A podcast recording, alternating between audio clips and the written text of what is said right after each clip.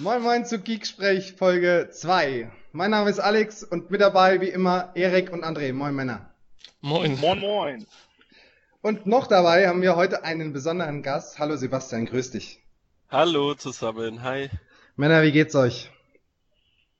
Alle noch erkältet oder wieder auf dem Weg der Besserung?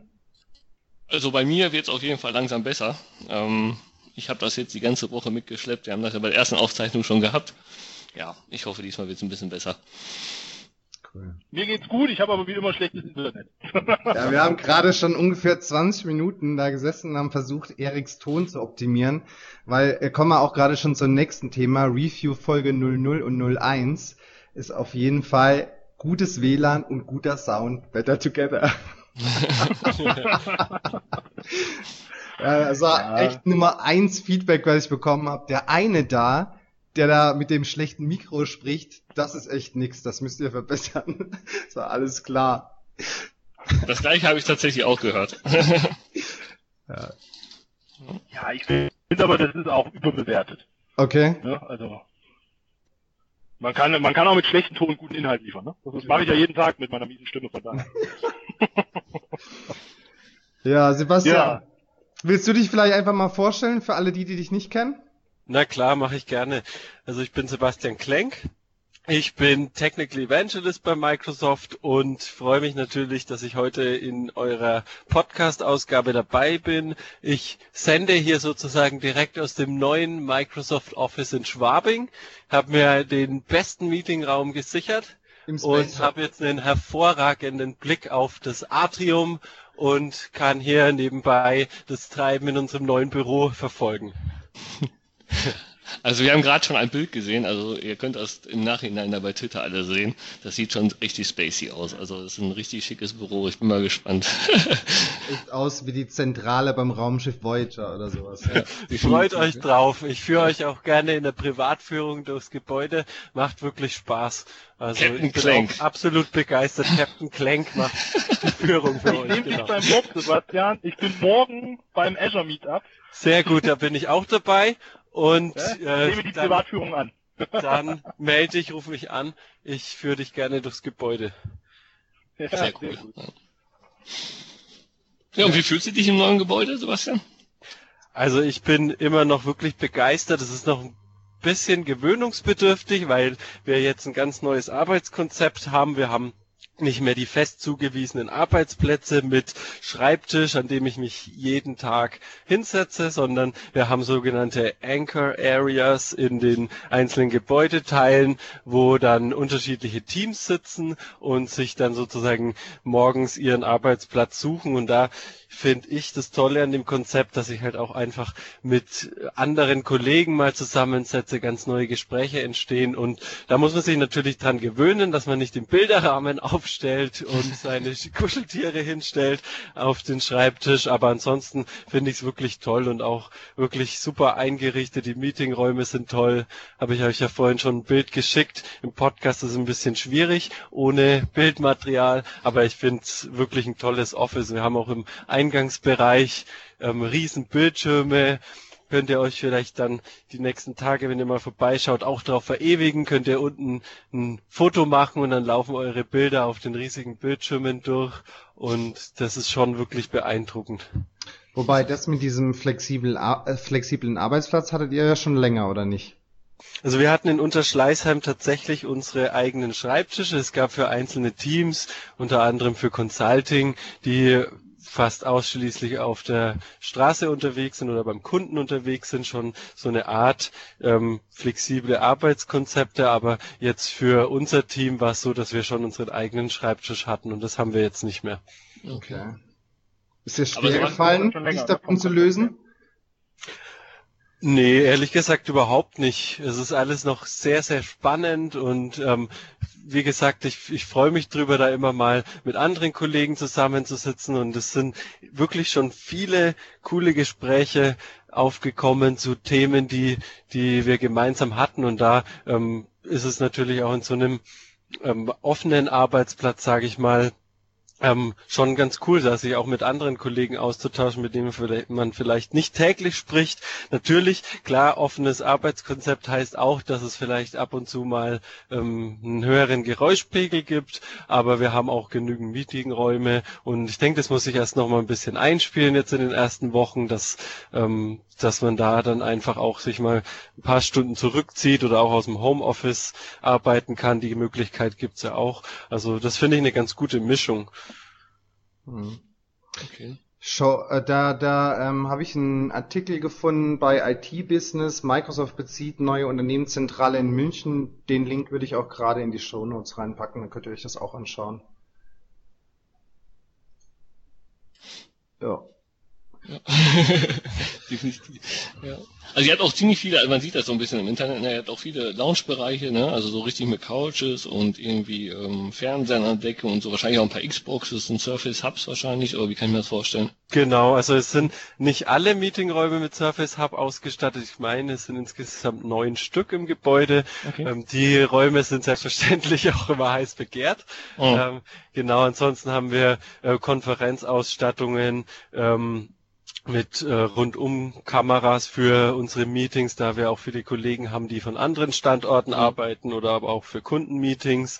Und ähm, ja, wie du sagst, die, die Lounge Areas sind auch wirklich sehr, sehr ähm, bequem eingerichtet. Wir haben Bereiche mit Sesseln, dann haben wir Meetingräume mit äh, Konferenztechnik ausgestattet, da haben wir auch offene Lounges, wir haben Sitzsäcke mhm. im Eingangsbereich. Ähm, genau, also wirklich haben sie sich wirklich Mühe gegeben beim Einrichten und das, ähm, also mir macht's Spaß hier zu arbeiten. Und wie ist das jetzt, ähm, also jetzt gerade jetzt in nächster Zeit, ne, Winter kommt irgendwie, ihr habt alle Schneesachen an oder irgendwie dicke Klamotten, ihr seid nass vielleicht, ne? Jetzt hast du ein eigenes Büro vorher gehabt, hast dann irgendwie deine Sachen im Büro aufhängen können. Wohin mit den Sachen? Musst du die wir haben, wir haben tatsächlich ähm, im Keller ähm, in der Nähe der Tiefgarage haben wir einerseits einen Fahrradkeller, Mhm. Da fahre ich auch ab und zu mit dem Fahrrad rein und ich bin Rennradfahrer, also komme auch leicht mal ins Schwitzen mhm. und kann mich dann unten im Keller auch duschen. Wir haben da Schließfächer, mhm. ähm, einen Fitnessraum sogar, also es macht wirklich Spaß. Und wer zum Beispiel auch mit dem E-Bike kommen will, kann sich da das Fahrrad aufladen, auch Ladestationen für elektrische Autos, also wirklich sehr beeindruckend, was da an Technik alles eingebaut ist und ähm, super. Wirklich, macht Spaß. Und ich bin wirklich sehr gespannt. Ich mal, mal gucken, wann ich das schaffe, nach München zu kommen. Wie lange war denn die Bauzeit, weißt du das, von dem Gebäude? Puh, das weiß ich jetzt gar nicht, wie lange wir da gebaut haben. Es war ja echt auch ein riesen Campus, den ihr da vorher hattet, ne? Im Vergleich ist das jetzt aber eher kleiner, oder? Also von der von der Grundfläche ist es auf jeden Fall kleiner. Wir haben jetzt ähm, vier Stockwerke im neuen oder fünf sogar, fünf Stockwerke inklusive Keller, ähm, äh, plus Keller. Und ähm, von der Grundfläche dürfte es kleiner sein, ähm, von der von der Anzahl der Arbeitsplätze ist auch kleiner, aber auch durch unser neues Arbeitskonzept wird es auch so sein, dass viele Mitarbeiter einfach auch im Homeoffice unterwegs sind, beim Kunden, ähm, von unterschiedlichen Orten arbeiten. Und das ist ja auch so, das sieht man ja nicht nur bei uns im Unternehmen, sondern auch in vielen anderen Unternehmen, dass da der flexible Arbeitsplatz immer mehr an Bedeutung gewinnt, weil ähm, ja, der Mitarbeiter hat auch ähm, beispielsweise auch ähm, Termine, die er äh, an anderen Orten noch wahrnehmen kann oder muss. Und ähm, deswegen macht es durchaus Sinn und ähm, deswegen haben wir uns da auch ähm, sozusagen mit dem Konzept beschäftigt, wie das auch in Zukunft aussehen wird. Mhm. Und deshalb ist auch der die Anzahl der Arbeitsplätze etwas kleiner ausgefallen. 1900 Arbeitsplätze habe ich hier äh, gerade im Link gesehen bei 26.000 Quadratmetern. Genau, 26.000 Quadratmeter und 2014 war Baubeginn, habe ich gerade gesehen. Okay. Also zwei Jahre gerade mal, ne?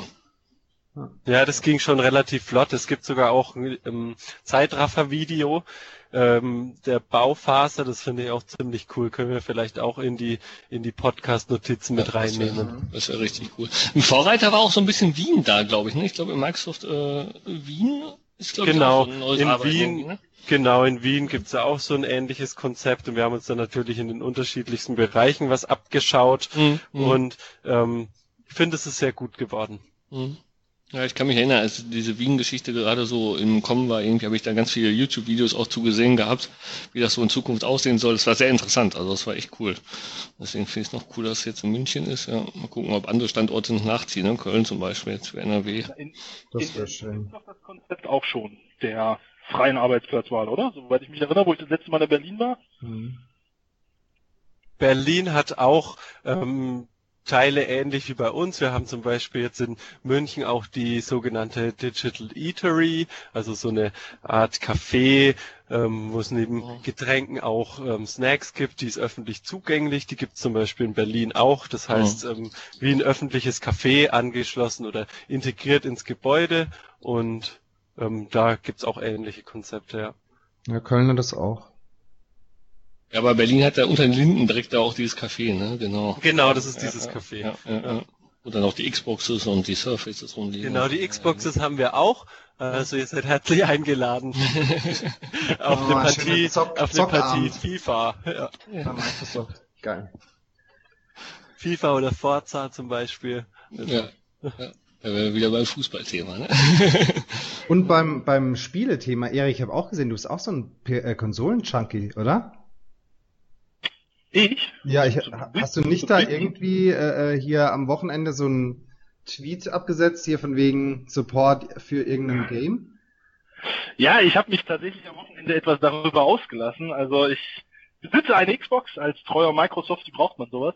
Mhm. Äh, und habe schon echt viele richtig, richtig gute Spiele gespielt. Und in meiner Vergangenheit als PC-Gamer habe ich alle Mafia-Teile gespielt. und habe mir jetzt Mafia 3 vorbestellt für die Xbox. Das kam auch just im Moment, wo es veröffentlicht wurde, raus. Hab's installiert mit den gerade mal paar 40 Gigabyte, äh, die das Spiel groß ist. Und war maßlos enttäuscht.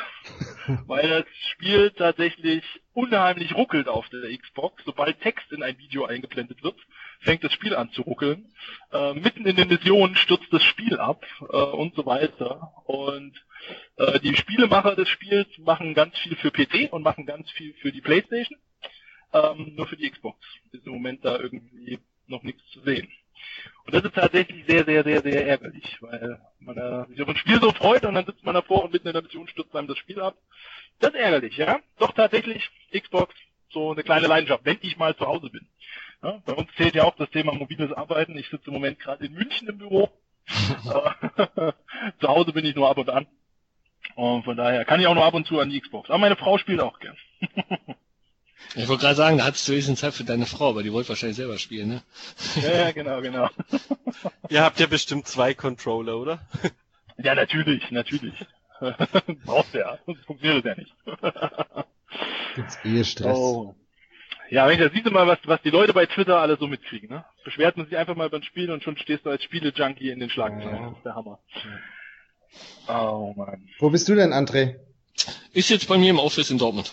Ganz klassisch im Büro. Letztes Mal habe ich es ja zu Hause, von zu Hause aus gemacht und heute dachte ich, okay, 16.30 Uhr, da kann ich auch nochmal im Büro bleiben. Und äh, sende von Dortmund, mitten in der Innenstadt. Genau. Alex, wo bist du? Zu Hause. Galle. Auf Galle. Auf Galle. Jawohl. Wirklich gelebtes mobiles Arbeiten, oder? Ja, jede Woche woanders, also. Ja, ich bin mal gespannt, ob wir mal eine Session machen, wo wir dann wirklich zusammen sind. Ne? Dann ja, hier hast, haben wir doch schon festgelegt, da in Dortmund bei dem Burgerladen, oder nicht? Ja, bei dem Burgerladen, genau. Das wäre zum Beispiel Punkt eins. Ja. Oder im Office, Microsoft Office in München. Ja. Ich habe gehört, die haben da so ein Space Shuttle. ja. Aber Erik hat vorhin noch was anderes angesprochen mit diesem Escher Meetup in, äh, in München. Wollt ihr dazu was sagen? Wollen wir dazu was sagen? Nee, oder? Also doch, natürlich wollen wir was dazu sagen. Äh, ja, morgen gibt's ein Azure Meetup in Munich ähm, im neuen Microsoft Office. Bisher, Sebastian, korrigiere mich, ich glaube über 75 Teilnehmer, die sich genau. haben. Genau, ich habe vorhin nochmal geschaut, also morgen 20. Oktober im neuen Microsoft Office, über das wir jetzt gerade so begeistert gesprochen haben, findet unser Münchner Azure Meetup statt.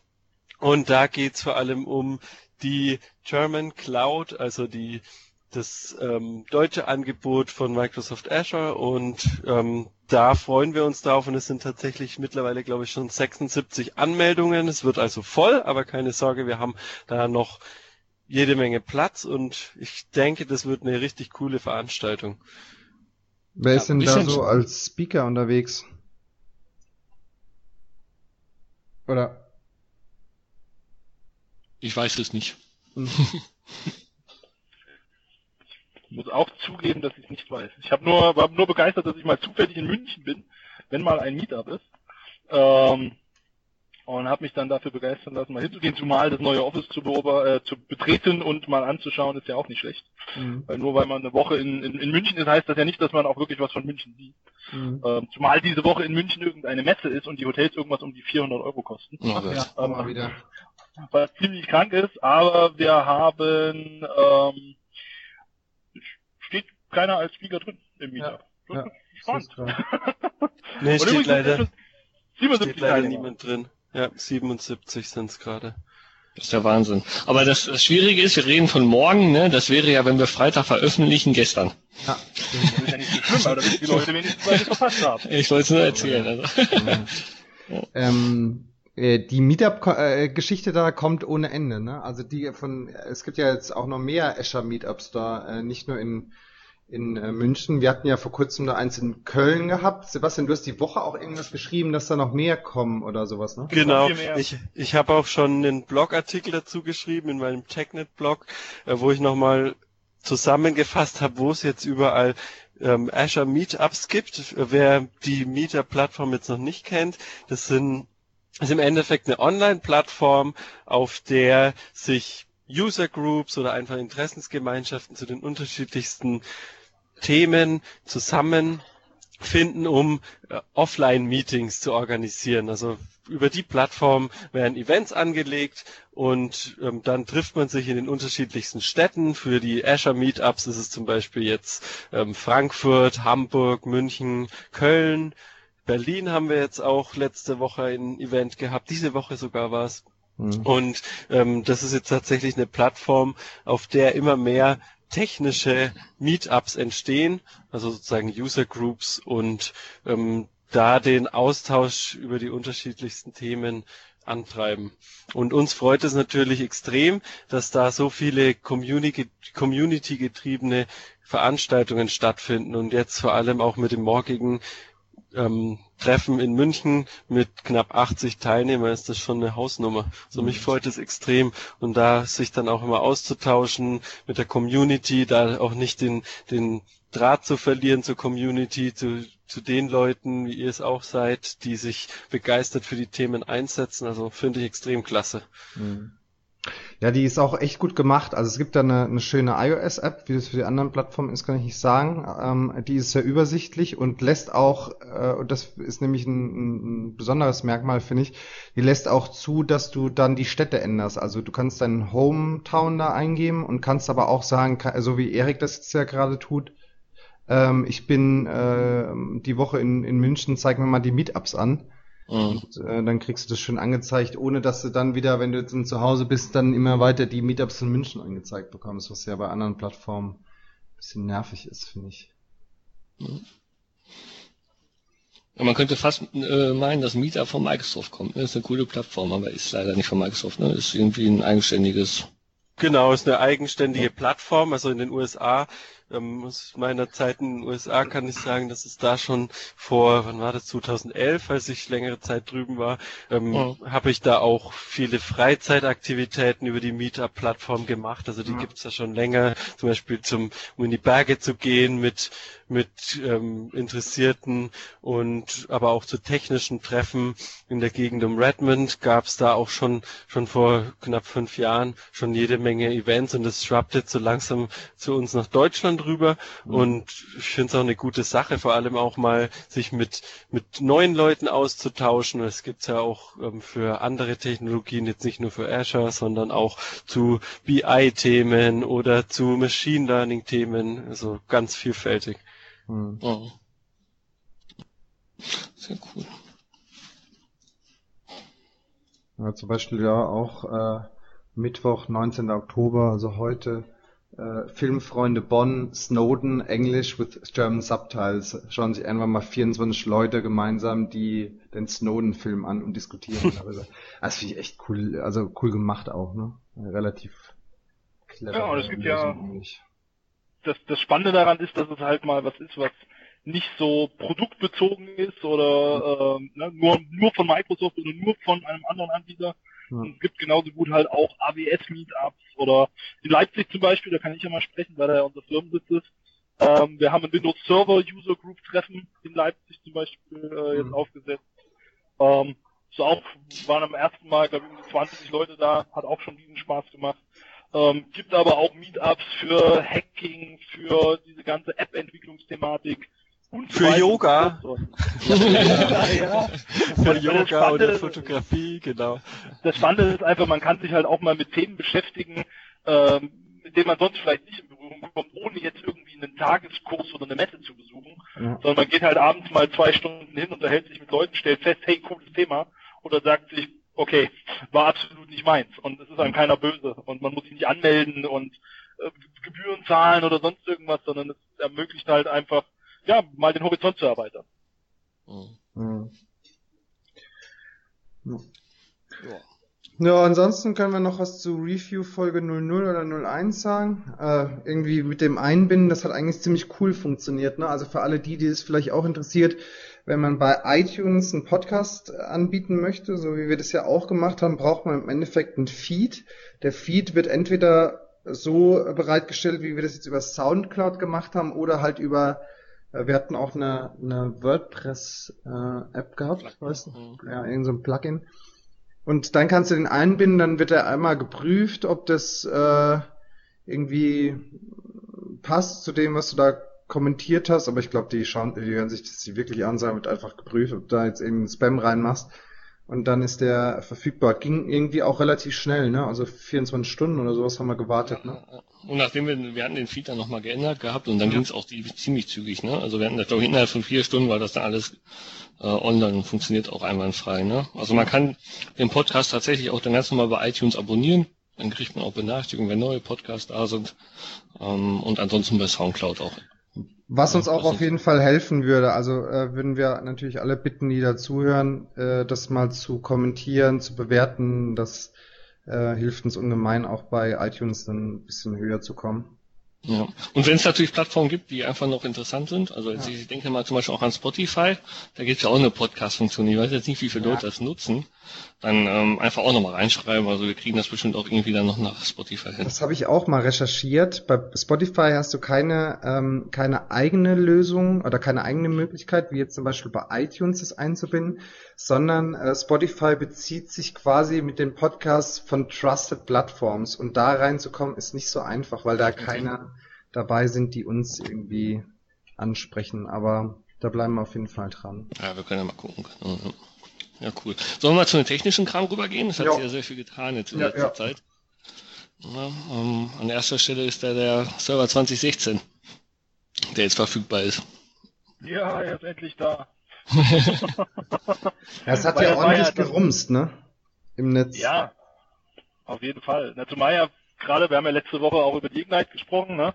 Und äh, das ist auch wieder so ein Schachzug. Man erzählt auf der Ignite, hey, der Server ist jetzt GA und keiner kann ihn runterladen. mhm, hat ja. schon viele gewurmt und viele haben drauf gewartet und ähm, wo er dann endlich tatsächlich zum Download zur Verfügung stand, äh, ja, wenn man sich mal die Social Medien angeguckt hat, da ging es schon ordentlich zur Sache. Ja. Herr Erik, du hast jetzt ja ganz treffend geschrieben, in Klammern wirklich, Ausrufezeichen. er ist verfügbar, in Klammern wirklich. ja, das, das, das, glaubt ja mehr sonst keiner, ne? Das ist ja sonst wieder nur so ein Announcement, was keiner hält. Nein, diesmal ist er wirklich verfügbar. Ähm, auch die System Center Produkte sind wirklich verfügbar, wobei man da äh, ehrlicherweise sagen muss, äh, dazu habe ich auch gestern oder heute einen Blogartikel veröffentlicht, ähm, es gibt bereits ein Update Rollup 1 für die System Center Komponenten. Und das ist der eigentlich wirkliche GA vom System Center. Das heißt, die Medien, die man runterlädt, sind äh, ja enthalten immer noch einige Bugs und, und, und Sachen, die noch verbessert werden müssen. Und das heißt, wer sich jetzt irgendwie mit beschäftigt, gleich Update Rollup 1 drauf und dann seid ihr tatsächlich auf dem aktuellen GA-Release. Das gehört quasi mit dazu, dass man gleich mal patchen muss. Ähm, ist ein bisschen verwirrend, ist aber so. Das ist ähnlich wie bei Windows Server. Auch da gab es quasi direkt mit Veröffentlichung das erste Update, äh, was auch schwer empfohlen ist, das Ganze zu nutzen. kleiner Hinweis an der Stelle, in den nachfolgenden Tagen, äh, beziehungsweise auch im nächsten Monat wird es noch wichtige Updates geben, gerade was neue Features angeht. Also zum Beispiel für Storage Spaces Direct äh, wird es bis in den November rein noch Updates geben, um die Funktion wirklich auf allen Plattformen und mit allen Hardware-Komponenten etc. pp. Äh, sauber zum Laufen zu kriegen. Das heißt also da Augen und Ohren ein bisschen offen halten. Ähm, mit der Standardinstallation fängt man nicht an zu arbeiten. Also ist die Empfehlung von dir für den typischen Administrator, warte mal lieber noch ein paar Minuten, bis ja, es in also, Produktion geht, oder? Genau, also es sind einfach noch ein paar Updates ausstehend. Also ich denke mal, wenn es darum geht, einen File-Server darauf aufzusetzen, jetzt kein Problem. Ähm, aber gerade so Themen wie Storage Spaces Direct, äh, da weiß ich, dass man da noch ein, zwei Updates abwarten sollte. Ähm, System Center, wie gesagt, unbedingt die Updates durchführen. Bitte da auch immer die Beschreibungen durchlesen. Äh, immer, ne, so, read the fucking manual. Das hilft in der Regel. Ja. Ist ganz wichtig, weil es einfach so Punkte gibt, wie man sollte bestimmte Komponenten vorher nicht deinstallieren, weil es sonst schief geht. Ähm, einfach mal durchlesen. Hilft ganz ganz gut äh, so. Aber an sich, das Zeug ist verfügbar, wir können es runterladen im MSDN, in den Volumenportalen, wir können es in Azure nutzen, ne, da gibt es jetzt dann entsprechend auch die Images mit Server 2016, äh, mit SQL auf Server 2016 und Co. Das heißt also in allen Breiten und, und Tiefen und Höhen der Welt können wir jetzt die 2016er Produkte nutzen und ja, unsere Erfahrungen damit sammeln, drücken wir es mal so aus. Wobei du ja auch heute Morgen schon wieder, äh, habe ich was von dir gelesen, mit dem kumulativen Update vom Oktober, dass da was für SCOM nicht passt, oder was? Genau, im Moment äh, ein bestätigtes Problem. Also wer einen System Center Operations Manager einsetzt, ähm, da gibt es ein Problem mit den Oktober Rollups für Windows. Ähm, das betrifft nicht nur Windows Server 2016, sondern auch frühere Systeme, Windows 7, Windows 8, Windows 10, Server 2012 und so weiter. Ähm, wenn man da die kumulativen Updates vom Oktober ausrollt, dann führt es dazu, dass die äh, SCOM-Konsolen, und zwar sowohl die alte als auch die neue Konsole, abstürzt. ähm, was ziemlich ähnlich ist. Dazu gibt es mittlerweile einen KB-Artikel, ähm, der aber keine Lösung anbietet, sondern nur festschreibt, dass es diesen Fehler tatsächlich gibt. Ähm, da also unbedingt die Augen offen halten und auf den SCOM-Servern, wo eine Konsole läuft, bitte diese Update-Rollups noch nicht installieren, sonst wird es mit der Verwaltung etwas schwierig. ja gut, Konsole. wie ist denn, wie ist denn eure Meinung überhaupt zu diesen kumulativen Updates? Also das ist gerade was, was bei, bei uns in der Company echt stark diskutiert wird, gerade weil wir auch Unternehmen haben, äh, die da ja ähm, äh, gewisse Richtlinien haben, wie sie mit Security-Updates umzugehen haben und wie sie mit normalen Updates umzugehen haben. Und jetzt gibt's auf einmal nur noch äh, kumulative Updates und alle stehen irgendwie so vor dem vor der Geschichte so, ja, und jetzt, wie machen wir das? Hm. Also wir sind intern tatsächlich auch noch am Prüfen, wie genau wir das jetzt machen, also in Zukunft. Und das im Vorfeld auch immer, dass wir gesagt haben, okay, wir bewerten jedes einzelne Update bei uns. Ähm, wie ist der Ausnutzbarkeitsindex, den man ja auch immer mitkriegt und wie sind wir davon betroffen, wie auch immer. Und haben dann die Updates im Grunde am Piloten freigegeben und haben die dann, oder eben halt, falls es so wichtig war, eben halt direkt in die Produktion rausgelassen. Mhm. Ähm, das können wir jetzt natürlich so nicht mehr machen, ne? müssen wir auch noch gucken. Also so richtig, ja. Also ich finde es also nicht nur bei den Servern auch ein, ein krasses Ding, ne? weil gerade für 15.11, also für Windows 10, ist zum Beispiel das kumulative Update ja jetzt schon ein Gigabyte groß und das wächst ja weiter. Ne? Also es bleibt ja mal mindestens noch ein halbes Jahr im Current Bound for Business. Mhm. Also wie gesagt, ich bin da auch noch nicht so tief drin, dass ich jetzt da also wirklich ich muss mal gucken. Also ich werde bestimmt was dazu bloggen irgendwann, wenn es soweit ist und ja. ich da eine ideale Lösung für mich gefunden habe oder für uns und die ich auch so weiterempfehlen würde. Also ist nicht so ja, also die ideale Lösung äh, gibt's da, glaube ich, auch nicht. Ähm, ich sag mal, wir als MVPs durften das Ganze schon ein bisschen eher wissen, wir durften bloß nichts drüber erzählen. Ähm, mit uns wurde das lang und breit diskutiert, was wir davon halten und ob wir das gut finden und ob wir das schlecht finden und was die Vor- und Nachteile sind. Ähm, den Hintergrund, den kann man sich gut vorstellen. Das Ding, wenn man sich heute mal so ein Windows 7 anguckt, äh, was die Kunden immer noch vom Service Pack 1 Medium installieren mhm. und dann eine Summe X von Updates aufspielen und die Summe X bezieht sich zwischen 0 und 600, ähm, ne, dann ist, kann ich schon verstehen, dass ein Entwickler, der irgendeine Software schreiben soll, für den ist es schon schwierig äh, zu, rauszufinden, auf welcher Basis setze ich denn jetzt auf, wenn ich ein Produkt entwickle oder Fall. wenn ich äh, irgendwas absichern möchte oder ähnliches. Ne? Von daher finde ich das schon sehr gut, einfach zu sagen, hey, es gibt der kumulative Update-Stand Oktober 2016 und wenn ich den habe, dann habe ich genau diesen Stand und nicht ein Update mehr oder ein Update weniger. Ähm, das ist mal so der, der Sicht des, äh, der Sicherheit und auch die Sicht für einen Entwickler. Auf der anderen Seite kann ich es natürlich verstehen, was ist denn, wenn ein Update, nur das eine kleine Update aus diesem Gesamtpaket einen Fehler verursacht, ja. dann gibt's für mich halt nur ganz oder gar nicht. Ne? Also mhm. aus einer rein administrativen Sicht verstehe ich die Probleme genauso gut.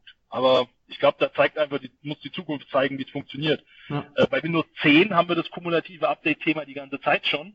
Mhm. Und mal ganz ehrlich, bei den Kunden, wo wir es im Einsatz haben, funktioniert es auch durchaus.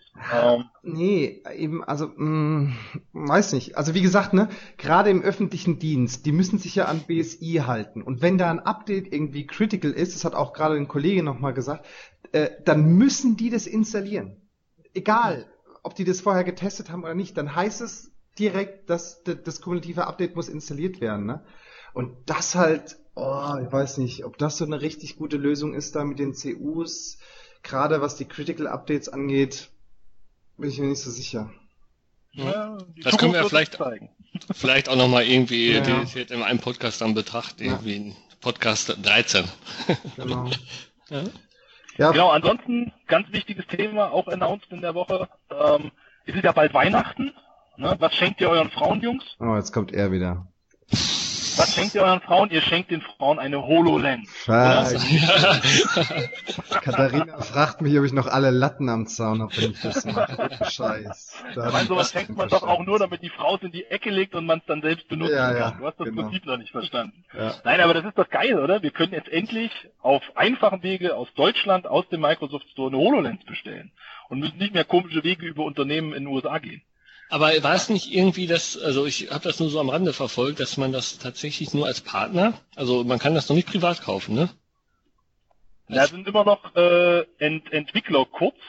Ja, genau. Entwickler und Partner Entwick irgendwie. Entwickler, Kids, äh, ja, wer es genau bestellen kann, kann ich jetzt auch nicht sagen. Aber ähm, ja, aber man kann es bestellen aus Deutschland, das ist mal das Wichtige. Und wenn es über einen Partner ist, ist es auch schon mal viel wert. Ja, äh, ja, ja. Sie sind ja Partner. ja. Was kostet das Ganze äh, aus dem Kopf? Weiß das jemand? Ich habe noch nicht reingeguckt. Ähm, aber in den USA waren es ja 3000 Dollar, glaube ich. Also würde ich jetzt mal behaupten, dass wir da hier einen ungefähr ähnlich hohen äh, mhm. Europreis erwarten können. Ich ähm, aber das wir das ja mal interessieren, ja. Das sind 3000, oh, ah, die Devel Developer Edition kostet 3299. Und die ja. Commercial Suite kostet 5489. ja. Doch okay, oder? Die habe ich. Ja, Erik, kauf das deiner Frau. Ist in Ordnung. ich steige aus. Wenn ich dann noch sagen würde, dass das Ding 5000 Euro gekostet hätte, wäre Weihnachten auch gegessen, ey. Das kann ich euch sagen. ja, aber jetzt stell dich doch nicht so an. Äh, Vor allem steht ja sogar Volume Orders Welcome, ne? Also, äh, ja, genau.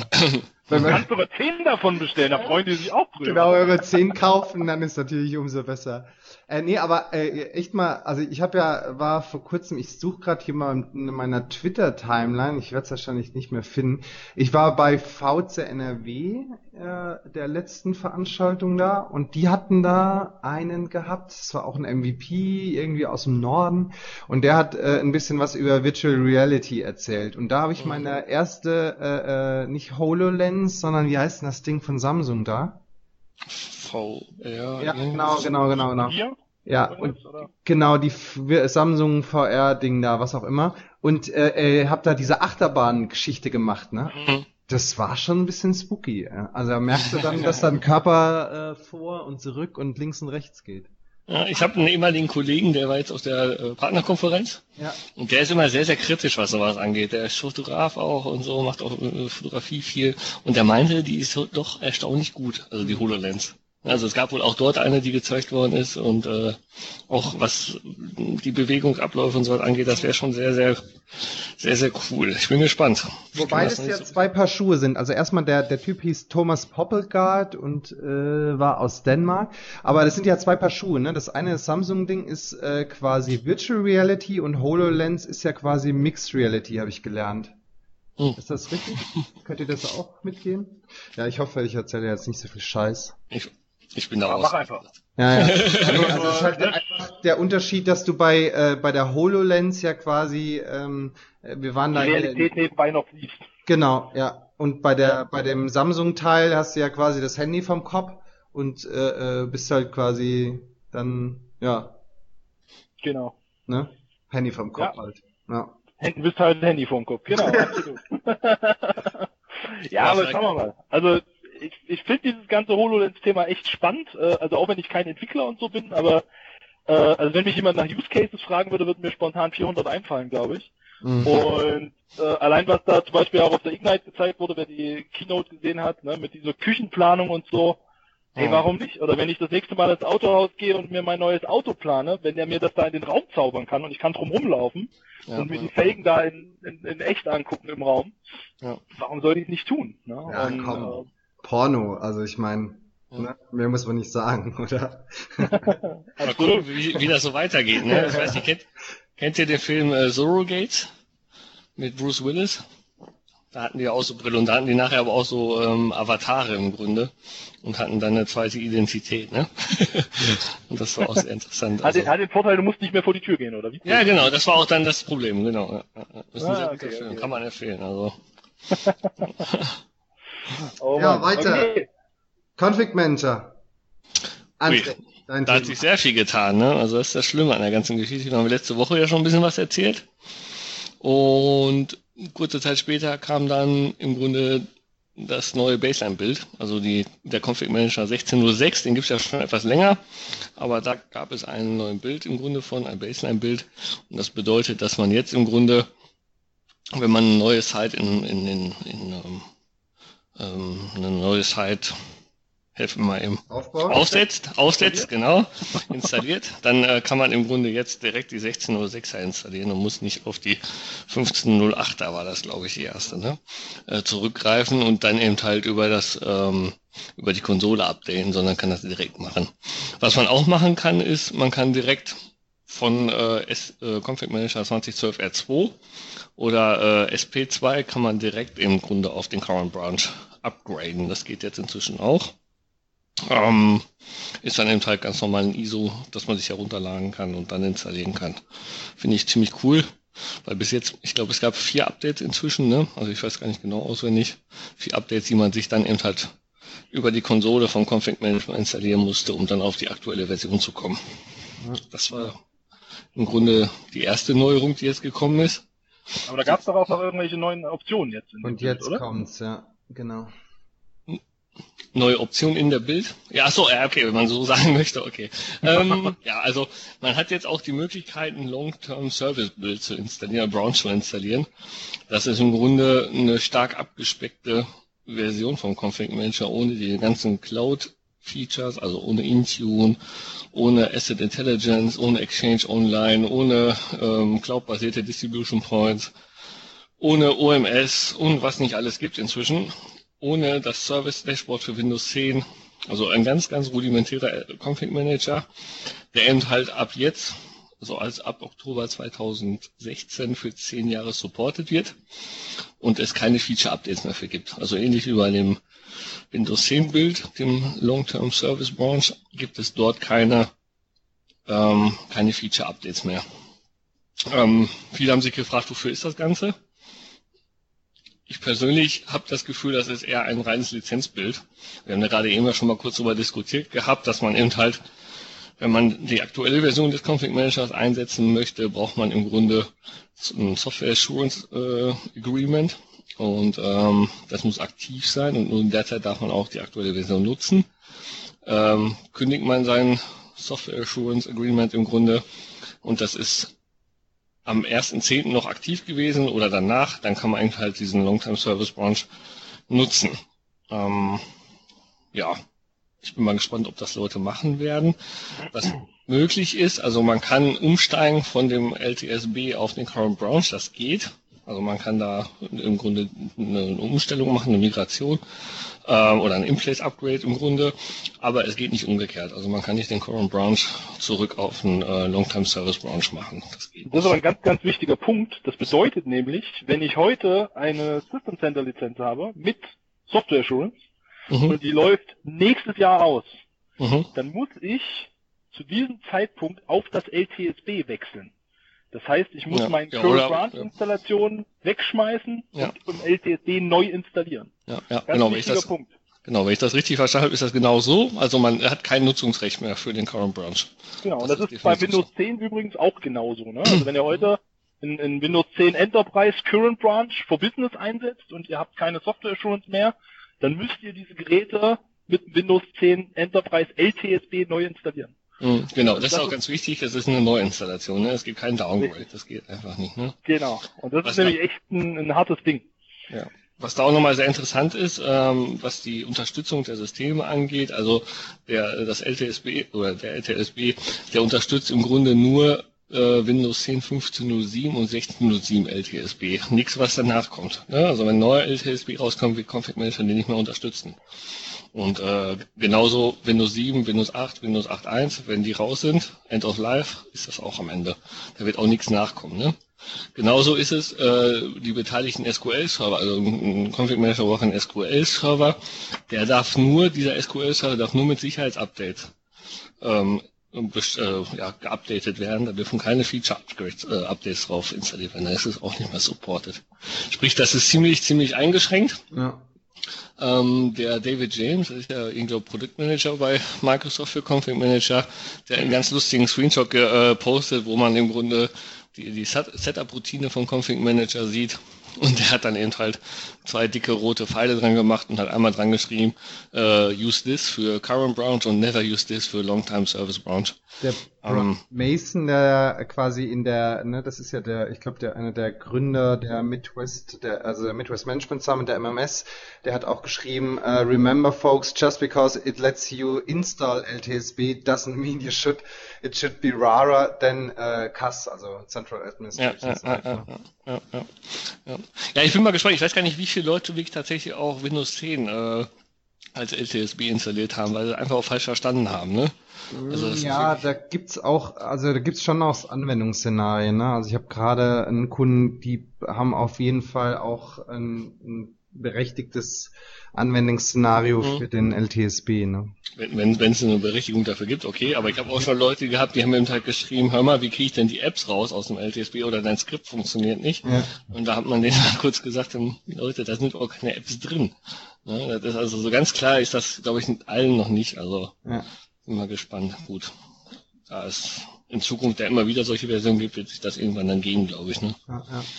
Ja, aber das sind so die, die Sachen, die sich im SCCM-Bereich getan haben. Ich gehe davon aus, dass es jetzt die nächste neue Technical Preview gibt. Also die äh, 1610 müsste jetzt bald mal kommen. Mhm. Ich dachte eigentlich, äh, vielleicht kommt sie Freitag mit unserem Podcast. Mal gucken. Vielleicht weiß Erich schon mehr, aber darf wahrscheinlich nicht sagen. Ich weiß von nichts. Ja, er weiß von nichts. Ja. Genau, ja. Werden wir sehen. Ich gehe von Freitag aus. Ja. ja. Wollen wir mal schauen, was dann so kommt an Features.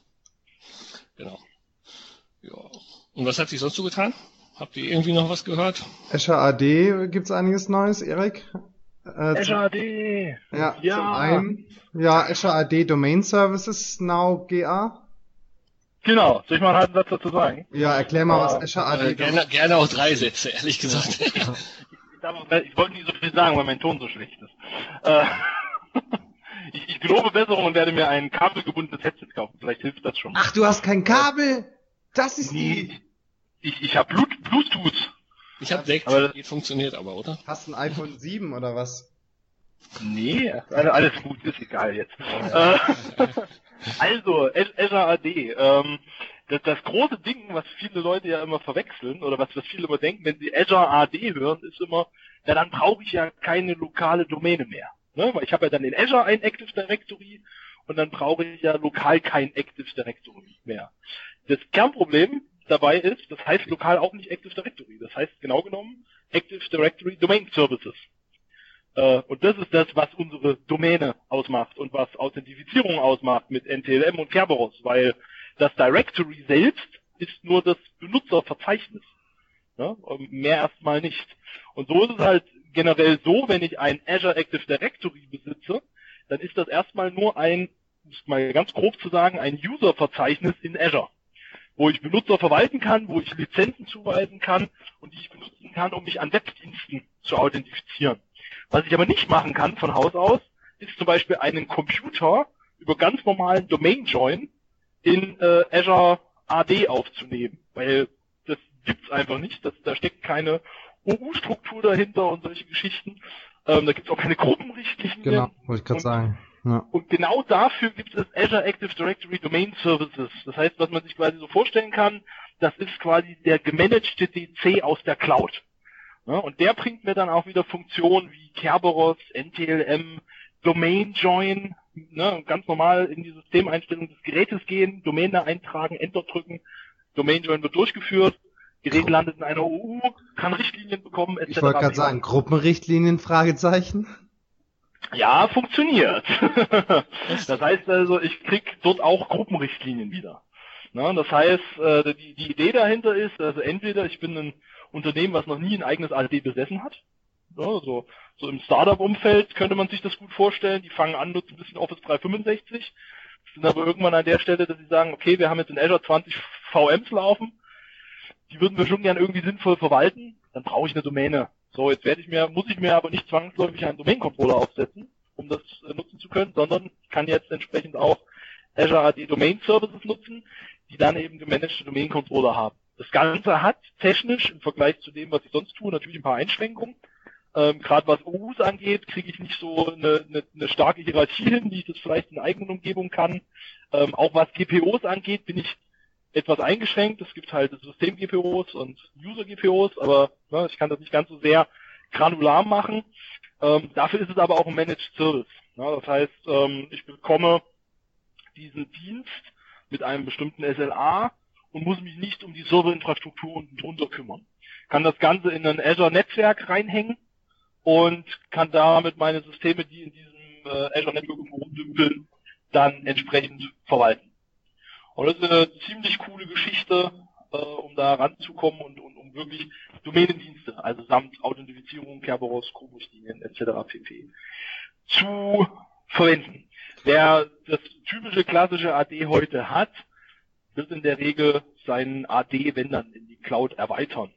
Ähm, ne, also Azure AD Domain Services, so vom Erstgedanken her, natürlich für so die Cloud-born Organisationen oder Cloud-born Companies, die halt noch nie ein eigenes AD besessen haben. Ich kann es aber genauso gut auch ähm, zum bestehenden AD verbinden, also in so einer hybriden Konfiguration. Das heißt, ähm, ich verbinde mein bestehendes AD ganz normal mit dem Azure AD über Azure AD Connect, wie ich das bisher auch getan habe, und schalte jetzt zusätzlich die Domain Services aktiv. Und dann kann ich in einem abgeschlossenen Netzwerk in Azure Domain Services benutzen, ohne eine separate Verbindung dorthin aufzubauen. Also ohne extra ein VPN zwischen meinem lokalen AD und diesem äh, Azure-Netzwerk bauen zu müssen, sondern kann dann die Azure AD Domain Services nutzen. Das sind halt ganz neue Anwendungsszenarien, die wir dort bekommen, weil es deutlich einfacher ist, ähm, deutlich kosteneffizienter als eine VM in Azure zu betreiben, die dann Domain-Dienste bereithält. Das ist ein ganz cooles Ding. Gibt es schon eine Weile als Preview, aber jetzt eben offiziell verfügbar. Ähm, das ja, macht schon Spaß.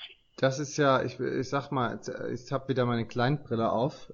Das ist ja auch ähm, genau das, was wir gebraucht haben, eben für diese ähm, Workplace-Join-Geschichte, ne? Was ja da dein, ähm, also korrigiere mich da, wenn ich falsch, was falsch erzähle, Erik, aber äh, wenn ich meinen Workplace-Join bei Windows 10 gemacht habe äh, und habe nur Azure AD gejoint, dann konnte ich ja auf den Client an sich keine Policies anwenden, ne? Bisher. Genau, genau, genau. Und äh, jetzt verstehe ich das so. Und ist das auch so, dass es quasi äh, da auch äh, User- und Computerrichtlinien gibt? Kannst du genau. was sagen? Das heißt, also ich, ich könnte ich mir da jetzt. Ja, ja, nee, muss ja, muss ja soll, nicht. Soll geben. Ja.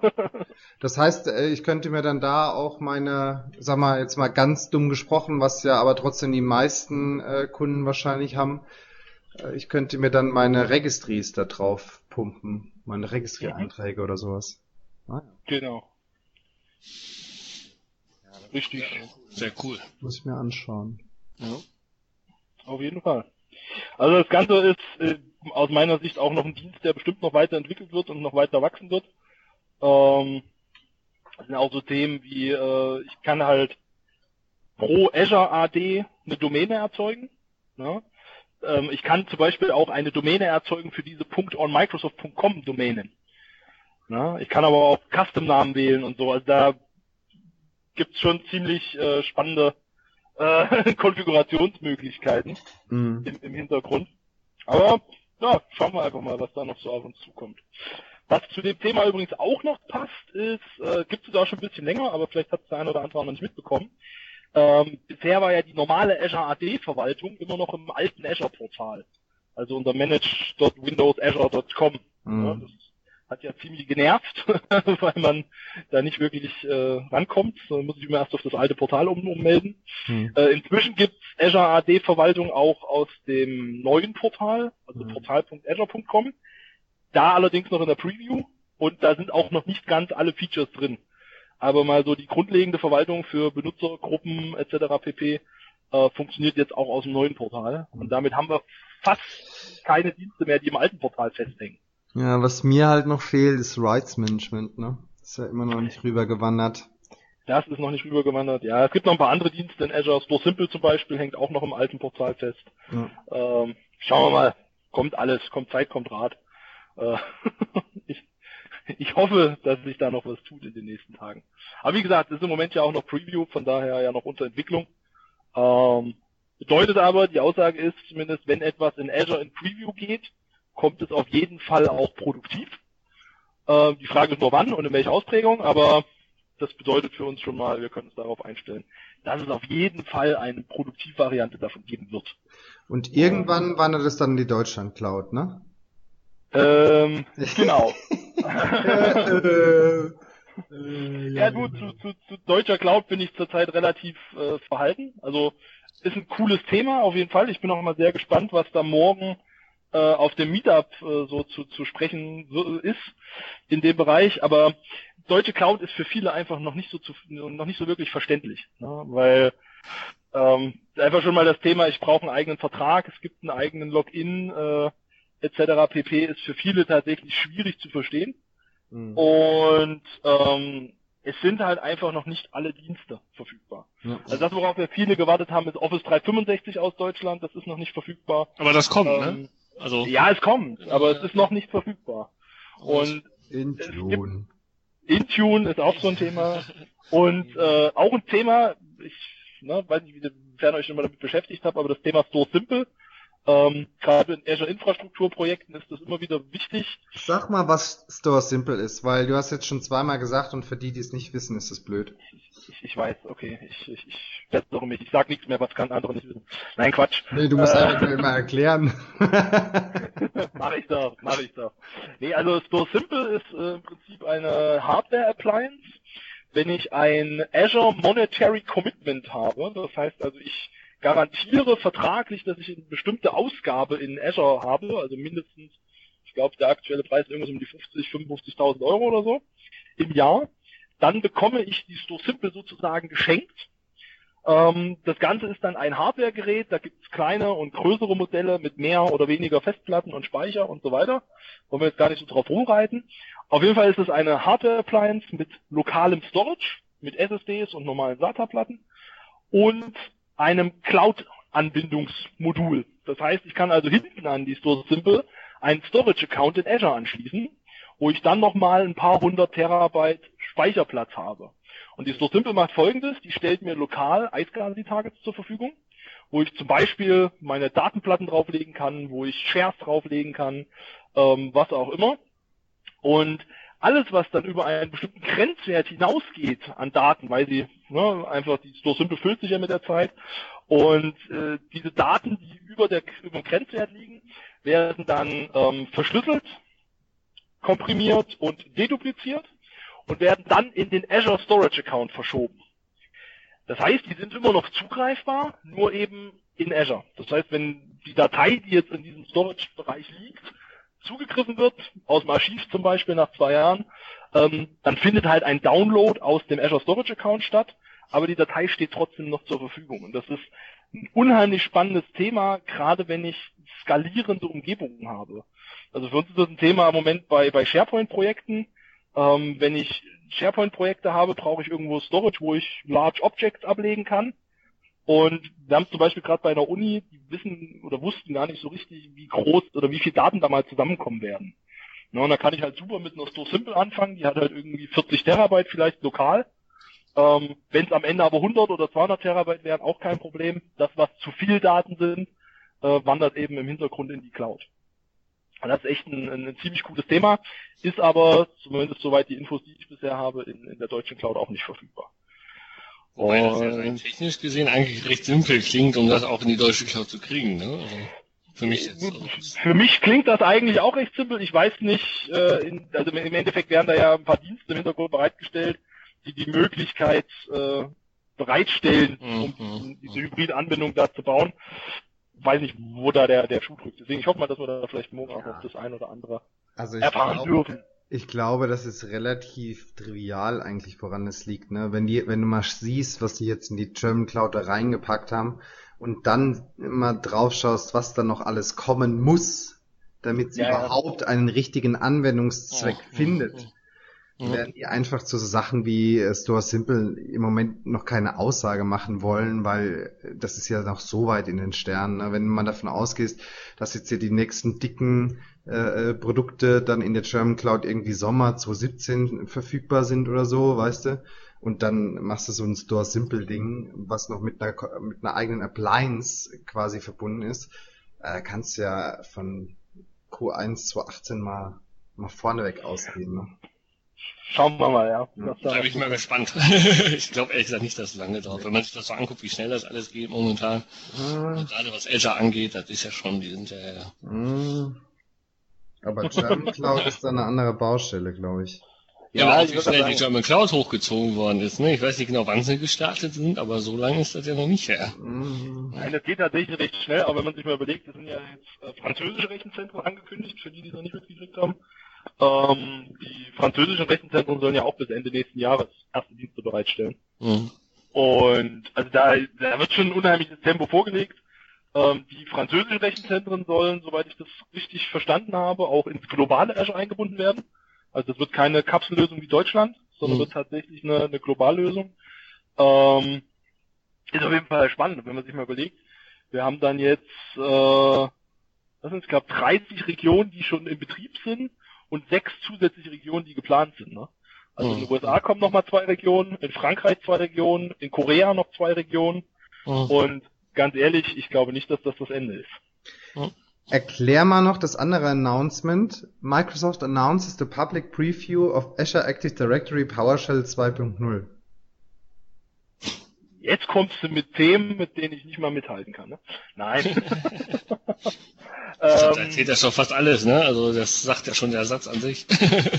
genau, also das, das Ding ist ja, ähm, die, die Fernansprache oder das Remote-Steuern von irgendwelchen Azure-Diensten ist immer ein riesen, ein riesen Thema. Ne? Also es gibt ja auch eine Azure PowerShell generell.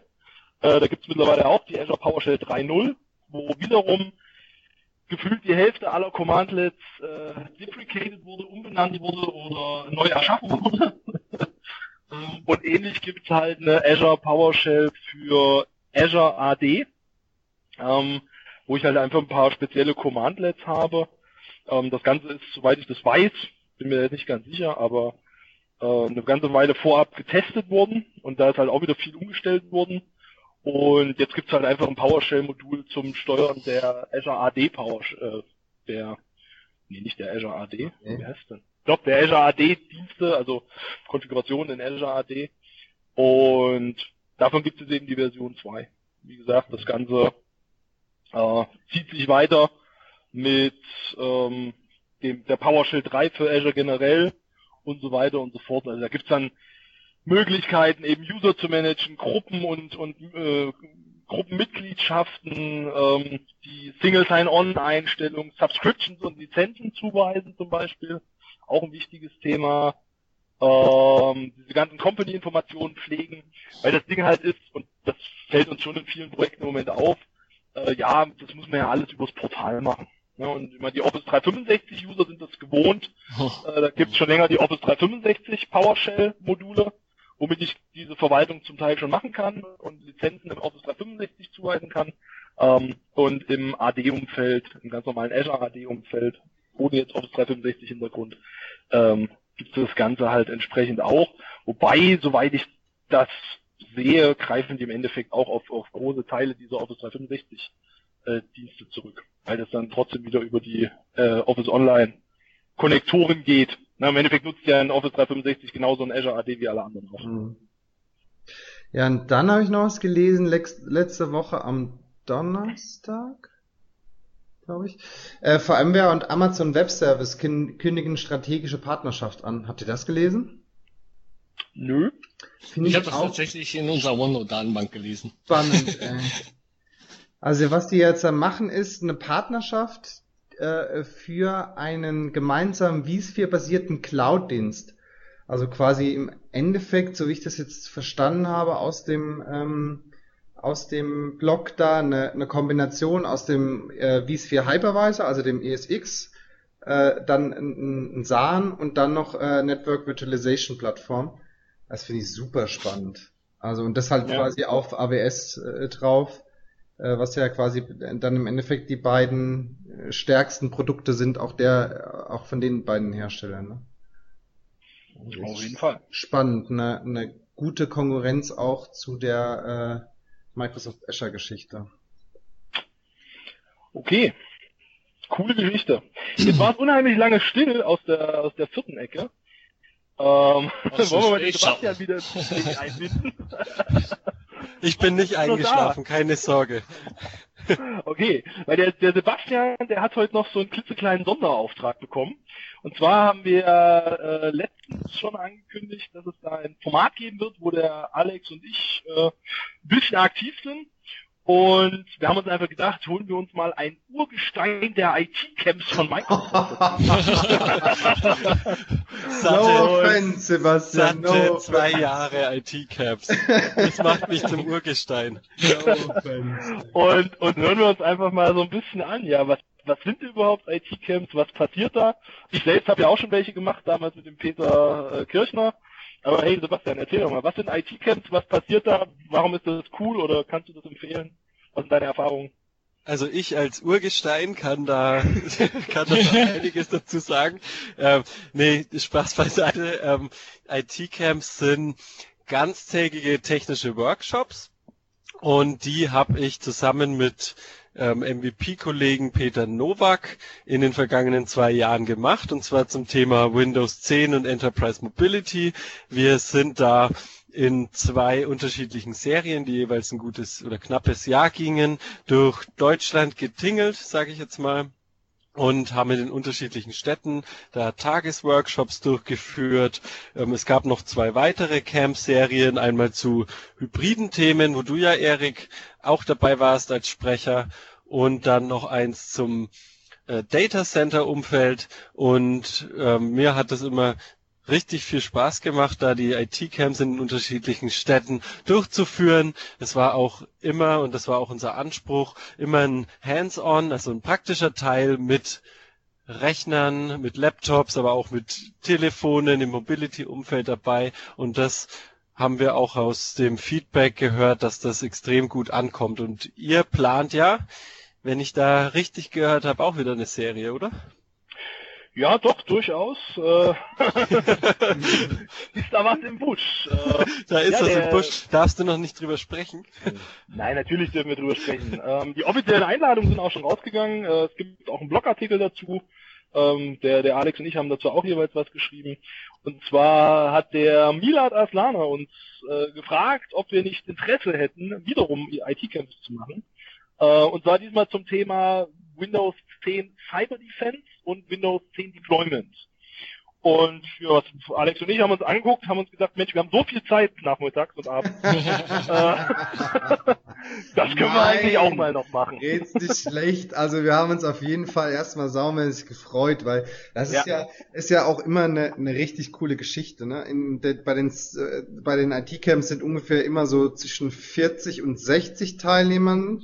Ne? Ist das, äh, war das ja. bei den Hybriden auch so bei euch, Erik? Genau. Ja, ja, das waren immer so 50 Mann so ungefähr. Ja, ja genau. Also wir hatten immer volle Hütte. Wir hatten aufgrund der Raumkapazitäten immer 50 bis 60 Plätze und die waren auch immer immer gut gefüllt im vergangenen Jahr und das zeigt ja auch, dass die Veranstaltungen sehr gut ankommen. Genau.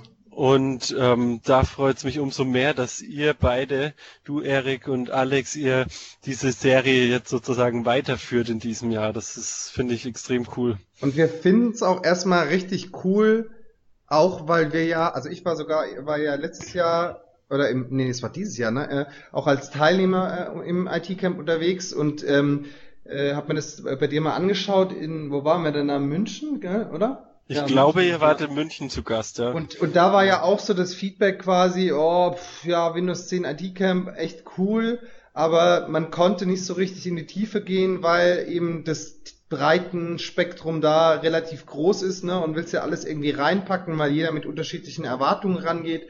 Und äh, deswegen finde ich es erstmal eine richtig gute Geschichte, dass wir Cyber Defense, also quasi Security und Deployment da mal äh, getrennt haben. Was meint ihr dazu? Genau, ja, es gibt im Grunde zwei, sorry, es gibt im, jetzt mal als Außenstehender, es gibt im Grunde ja. zwei, zwei verschiedene Camps genau. an zwei verschiedene, äh, vier verschiedene Standorten. Genau, richtig. Ja, welche sind das? Ähm, so mal München? Äh, München, Köln, ähm, Frankfurt und Berlin. Berlin, okay. Und München im neuen Office dann, oder? Ja, aber äh, und dann auch noch im Raum Chicago. Also was soll da denn schiefgehen? Da kann ja gar nichts schiefgehen. aber tatsächlich ist das das erste IT-Camp. Also davor haben wir, glaube ich, am am Premiere. ist auch unser 1000-Mann-Raum. Ah, ja, bau, bau nur noch ein bisschen Druck auf. no pressure. Ja, genau. Also ich glaube, das wird eine, eine ziemlich coole Geschichte. Ähm, es könnte auch sein, dass die Termine im November nicht die letzten Termine bleiben, sondern dass da noch was nachkommt, aber lasst euch überraschen. Ähm, aber auf jeden Fall machen die IT-Camps echt riesen Spaß. Also zum einen, weil man mal die Chance hat, quasi die Sachen mal in die Hand zu nehmen und mal auszuprobieren.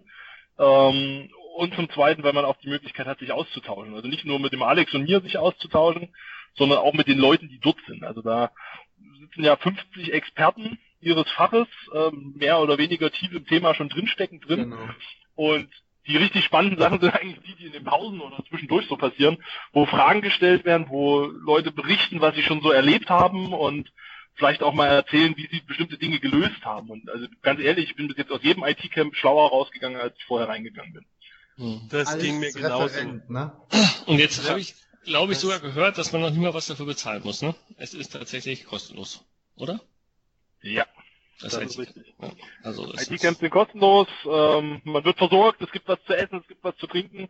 Jeder Teilnehmer, äh, sofern wir uns an die Teilnehmerzahlen halten, äh, hm. kriegt einen, einen Rechner zur Verfügung mit einer Demo-Umgebung. Oh Gott. Ähm, also, Sponsor was, was will man mehr? Ne? Geile Sache auch. Das machen wir auch schon seit Jahren, oder? Ja. Ja, wir haben die die Hardware die letzten, die vergangenen Jahre immer von Wortmann bekommen. Okay. Also da nochmal herzlichen Dank. Das war wirklich toll, vor allem auch für die Teilnehmer, dass, dass man eben nicht einen ganzen Tag über acht bis neun Stunden Frontbeschallung hat, sondern eben auch mit dem Workshop-Charakter, dass jeder das, die Themen, die mehr oder weniger neu sind, häufig dann auch selber ausprobieren kann. Da bleibt einfach mehr hängen. Und das haben wir auch so aus dem Feedback der letzten beiden Workshop-Reihen mitgenommen, dass das ein sozusagen ein Muss ist für die IT-Camps, dass da auch selber Hand angelegt wird. Oh. Das klingt macht, auf jeden Fall sehr gut. Ja. Macht's halt be erstmal beliebig komplexer, ne? weil du natürlich auch verschiedene Dinge vorbereiten musst und da jeder sein eigenes äh, also in sein eigenes Szenario reinkommt. Aber äh, äh, das ist auf jeden Fall auch das, warum äh, wir so begeistert sind von dem ganzen Ding, ne? dass halt jeder also ich, ich selbst, wie gesagt, als Teilnehmer habe dann auch am Ende des Tages eben das, die Konsolen mal durchgeklickt, mal selber geschaut, was für mich interessant. Und vor allen Dingen, und das werden Erik und ich auch in den Inhalten der kommenden IT-Camps umsetzen, kann halt auch jeder beispielsweise sein Provisioning-Package bauen mit den Inhalten, die für ihn halt interessant sind im Endeffekt. Ne? Und wir schauen da mal drüber und, und diskutieren halt einfach, was passt. Und wenn wir gerade bei den Inhalten sind, ähm, bei, also in diesem Blogpost äh, seht ihr auch immer verlinkt die Agenda von den einzelnen IT-Camps. Also die unterscheiden sich äh, auch inhaltlich schon. Äh, eben zum einen, weil das äh, Thema Security bei dem äh, Cyber Defense Thema ganz hoch liegt und äh, eben Deployment bei dem anderen. Und äh, das finde ich, finden wir auch eine sehr, sehr spannende Geschichte an der Stelle. Definitiv, ja. Und wie, ähm, also jetzt mal aus dem Nähkästchen geplaudert, ähm, habt ihr die Agenda entwickelt? Ist das äh, von Microsoft im Grunde vorgegeben? Ähm, entwickelt ihr die eigene, also die, die, die Präsentation selber? Macht ihr das zusammen mit Microsoft? Erzählt mal ein bisschen. Also, also, also wir haben unendlich viel Content bekommen, also mhm. quasi unendlich viele äh, äh, die, äh, hier Slides und äh, mhm. hast nicht gesehen. Äh, aber tatsächlich haben wir die Agenda vorgegeben und äh, okay. dabei war es uns auch, auch besonders wichtig und das äh, finde ich auch äh, das Spannende, weil im Endeffekt ist es ja immer noch eine Community-Veranstaltung, dass wir uns auch äh, ein bisschen Spielraum gelassen haben. Das mhm. heißt, wir mhm. wollen, äh, Erik, äh, ja, korrigiere mich, wenn ich falsch liege, am Anfang ja auch nochmal nachfragen, wo stehen die Teilnehmer und äh, was ist der persönliche Schwerpunkt und wenn wir da so einen kleinen Konsens gefunden haben, dann äh, versuchen wir eben auch, äh, das dann wiederum äh, pro Veranstaltung ein bisschen individuell auszugestalten. Genau, also das ist, glaube ich, auch ein ganz, ganz wichtiger Punkt. Und weil Sebastian, das habt ihr in den vergangenen äh, so auch so gemacht in den vergangenen IT-Camps. Ähm, es gibt Möglichkeiten, sich anleiten zu lassen. Es gibt Anregungen, was man jetzt tun kann. Wenn aber jemand sagt, hey, das ist was, das wollte ich schon immer mal ausprobieren, dazu habe ich aber in meiner täglichen Arbeit nie Zeit gehabt. Ja. Warum mhm. nicht? Äh, mhm. Einfach machen, also sich, sich dazu äußern, Fragen stellen, auch wenn die vielleicht links oder rechts vom Thema liegen. Ähm, das ist absolut erwünscht und auch absolut erlaubt und äh, ja, macht das Ganze eigentlich nur noch wertvoller am Ende. Genau, vor allem das war einer der Punkte, die mir am besten gefallen haben, dass eben Diskussionen entstanden sind und wir dann auch ähm, flexibel auf die unterschiedlichen Anforderungen eingehen konnten. Natürlich ist es immer schwierig, bei 50 Teilnehmern auf alle Wünsche einzugehen, aber wir haben uns dennoch bemüht, dass wir da viele Aspekte mit beleuchten können, was in dem Rahmen des Tages möglich war. Und ähm, gerade die Diskussionen waren dann spannend und der Austausch in den Pausen beispielsweise auch untereinander, an welchen Projekten arbeitet wer jetzt gerade und die Tage waren immer im Flug vorbei und es hat extremen Spaß gemacht, da den Austausch zu haben und vor allem auch diesen, diesen Hands-on-Charakter, dass man das selber ausprobieren konnten. Da hatten wir zum Beispiel auch äh, unterschiedliche Übungen, weil es schwierig ist, ähm, einen, einen Workshop, einen Tagesworkshop mit 50 Teilnehmern immer auf einem Level zu halten. Der eine hat von dem Thema vielleicht noch nichts gehört oder nur wenig, der andere ist Experte und da haben wir dann auch unter anderem unterschiedliche Übungen vorbereitet. Ähm, natürlich alles optional, wo dann unterschiedliche Level adressiert wurden und das kam aus meiner Sicht, ich denke mal, da spreche ich für dich, Erik, auch mit ähm, ganz gut an, oder? Absolut, absolut. Also mal das Feedback Klar, bei solchen Sprechern wie dir. Äh, kein Wunder. Nein, aber Brauchst also, du was? die persönliche Führung morgen. Nein, Quatsch. Äh, nee, das, das Feedback war also durchaus positiv. Äh, sowohl für das Format als auch für die Art und Weise der, der, des, des Inhaltaufbaus, dass es eben halt genau nicht diese Frontbeschallung ist und so weiter. Also das ist echt durchaus gut angekommen und als ich dann gehört habe, dass, dass die Themen ein bisschen einknicken, ähm, mit den IT-Camps war ich schon etwas betrübt und bin jetzt umso fröhlicher und umso froher, dass das weitergeht mit den IT-Camps, weil das wäre tatsächlich ein Format, was fehlen würde. Und es gibt so viele Kunden, die das lieben. Also ich weiß noch, ich war in äh, München, da war ein Kollege, ein Kollege, ein Kunde von mir, der weit oberhalb von Hannover, glaube ich, seine, seinen Standort hat. Er ist extra nach München gekommen, um mal bei einem IT-Camp dabei zu sein. Und ähm, ja, ich glaube, das zeigt auch so ein bisschen, wie, wie spannend das eigentlich ist. Und gerade dadurch, dass wir halt einmal durchs Land touren, ist es auch was Schönes. Ne? Also viele Konferenzen und viele Themen sind halt immer irgendwie in, äh, in bestimmten Regionen oder wenn man sich mal sowas wie eine Ignite oder so anguckt, sind halt dann gleich so weit weg, dass es für viele gar nicht möglich ist. Oh. Hey, und so sind wir mal in Frankfurt, wir sind mal in Berlin, wir sind mal in München. Das heißt also im Prinzip eigentlich für jeden mal relativ nah. Mhm. Äh, für mich als Thüringer ist es quasi immer weit weg, ist auch okay. Aber äh, ja, New Mobility, haben wir ja vorhin drüber gesprochen. Und wir sind auch auf jeden Fall empfänglich für Restaurantempfehlungen an den jeweiligen Standorten. Und wir sind auch bestechlich, was die Themeninhalte angeht. Also, äh, äh, was ist die Währung, Erik? Gummibärchen oder Schokoriegel? Bei der Auswahl. Schoko, Schokoriegel. Schokoriegel. Schoko, ich, ist auch mein ich, ich stehe ja unheimlich auf Kinderschokolade, ne? Ja, ich auch. Also. Ja. Also Kinderschokolade ist die Währung, in der wir bestechlich sind an der Stelle. Also ich sorge dafür, dass ihr bei eurem Termin im neuen Microsoft Büro Kinderschokolade habt beim IT-Camp. Ja, Bring ich mit. Nehmen wir dich an Bord. Sehr genial. Hoffentlich waren das nicht sehr viele Zuhörer, nicht dass nachher drei Kilo Kinderschokolade da ist. Also die kriegen wir weg, keine Sorge. Ja, das glaube ich auch. Ja, und wann es ist, haben wir noch nicht gesagt. Also 14. November in München, 18. in Berlin, 22. in Köln und 25. in Frankfurt am Main. Die beiden letzten sind Deployment, die beiden ersten sind Cyber Defense, also Security. Und immer in der Microsoft-Geschäftsstelle. Ja. Fast immer. Ich glaube, einmal sind wir in irgendeinem Hotel. Ich weiß aber nicht mehr genau wo. Ja, ich gehe davon aus, dass es Frankfurt ist. Frankfurt im Marriott, genau. Ja. Genau. Aber ansonsten sind wir tatsächlich in der Microsoft-Niederlassung. Und ich kann jedem nur ans Herz legen, kommt am 14. November nach München. Erstens mal, es ist im neuen Office. Das lohnt sich auf jeden Fall zu sehen. Und zweitens mal, gibt's Schokoriegel und drittens, drittens komme ich exakt am Abend vorher aus Seattle zurück von der MVP Summit und ich werde am Montag richtig fertig sein wegen dem Jetlag.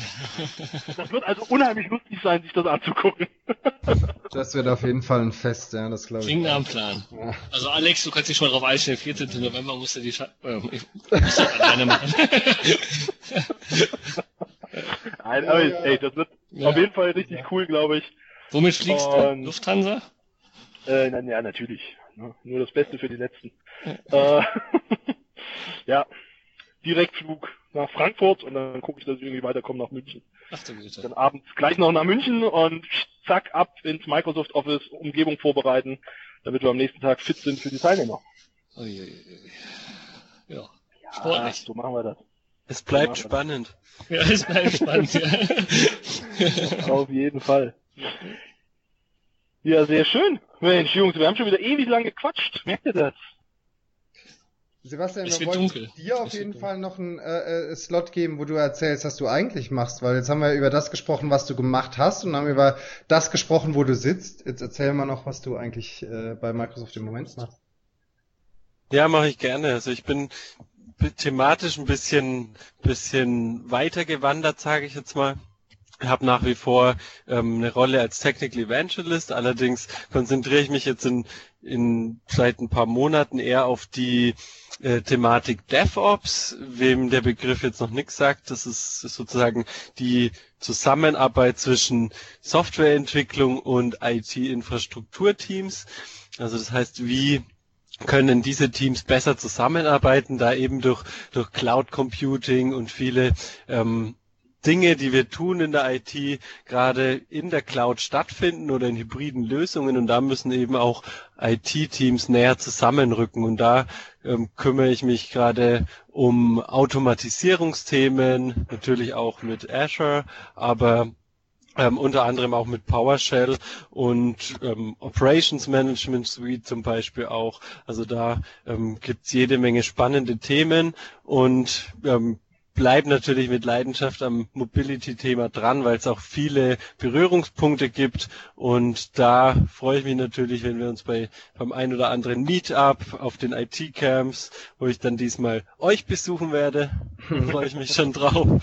Ähm, oder bei beim Technical Summit im, im Dezember. Ja zu sehen. Also da seid ihr ja auch mit Sessions dabei und das wird mit Sicherheit auch eine extrem coole Veranstaltung. Da ist auch seit gestern die Agenda online, glaube ich, ne? Also die, also genau. also die, nicht nur die, die, die Star Speaker, sondern auch quasi äh, die äh, regionalen. Und ähm, bist du da selber auch mit einer Session vertreten? Also machst du machst du was eigenes? Genau, ich mache auch eine Session und zwar zu Operations Management Suite und zeige da mal, was man mit der sogenannten Kommandozentrale fürs ähm, Rechenzentrum oder für die Cloud ähm, anstellen kann. Da bin ich auch gerade in der Vorbereitung drin. Und ähm, nebenbei betreue ich die sozusagen die den IT Pro Teil der Agenda zusammen mit Kollegen. Und wir suchen ähm, planen sozusagen den zeitlichen Ablauf. Und das ist wirklich auch eine spannende spannende Aufgabe, da 70 Sessions unter einen Hut zu kriegen mit mit an die 100 Speakern und ähm, sieben Räumen. An zwei Tagen zusätzlich noch ein Workshop-Tag, der mit vielen Workshops parallel stattfindet. Also extrem cool und es macht wirklich Spaß, das auch zu sehen, dass so viele Einreichungen aus der Community gekommen sind für die Konferenz. Und da ist natürlich schade, dass wir nicht alle der paar hundert Einreichungen für den Summit berücksichtigen können. Aber ähm, wir freuen uns natürlich trotzdem über so viele Einreichungen und extrem tolle Themen. Also ich bin richtig gespannt, wie die Veranstaltung wird. Sehr, sehr spannend. Auf jeden die Fall. letzten Jahre habt ihr auf jeden Fall ganz gut gemacht. Ja. Danke. Sebastian, danke, dass du unser Gast warst und äh, ja, für die Einblicke in die letzten IT-Camps. Ich glaube, wir sind mit den Themen durch. Oder hat noch wer was? Ich bin durch. Nö, du bist durch, genau. Ich bin durch. ja, dann vielen durch Dank mit den Nerven. fürs Hören. Abonniert uns, gibt uns Feedback, Kommentare, Kommentare. Das ist noch nicht so richtig losgegangen. Da wollen wir aber auf jeden Fall gerne hin. Und äh, wir freuen uns, wenn ihr auch beim nächsten Mal anschaltet. Macht's gut. Bis dann. Tschö. Ciao. Danke euch. Ciao.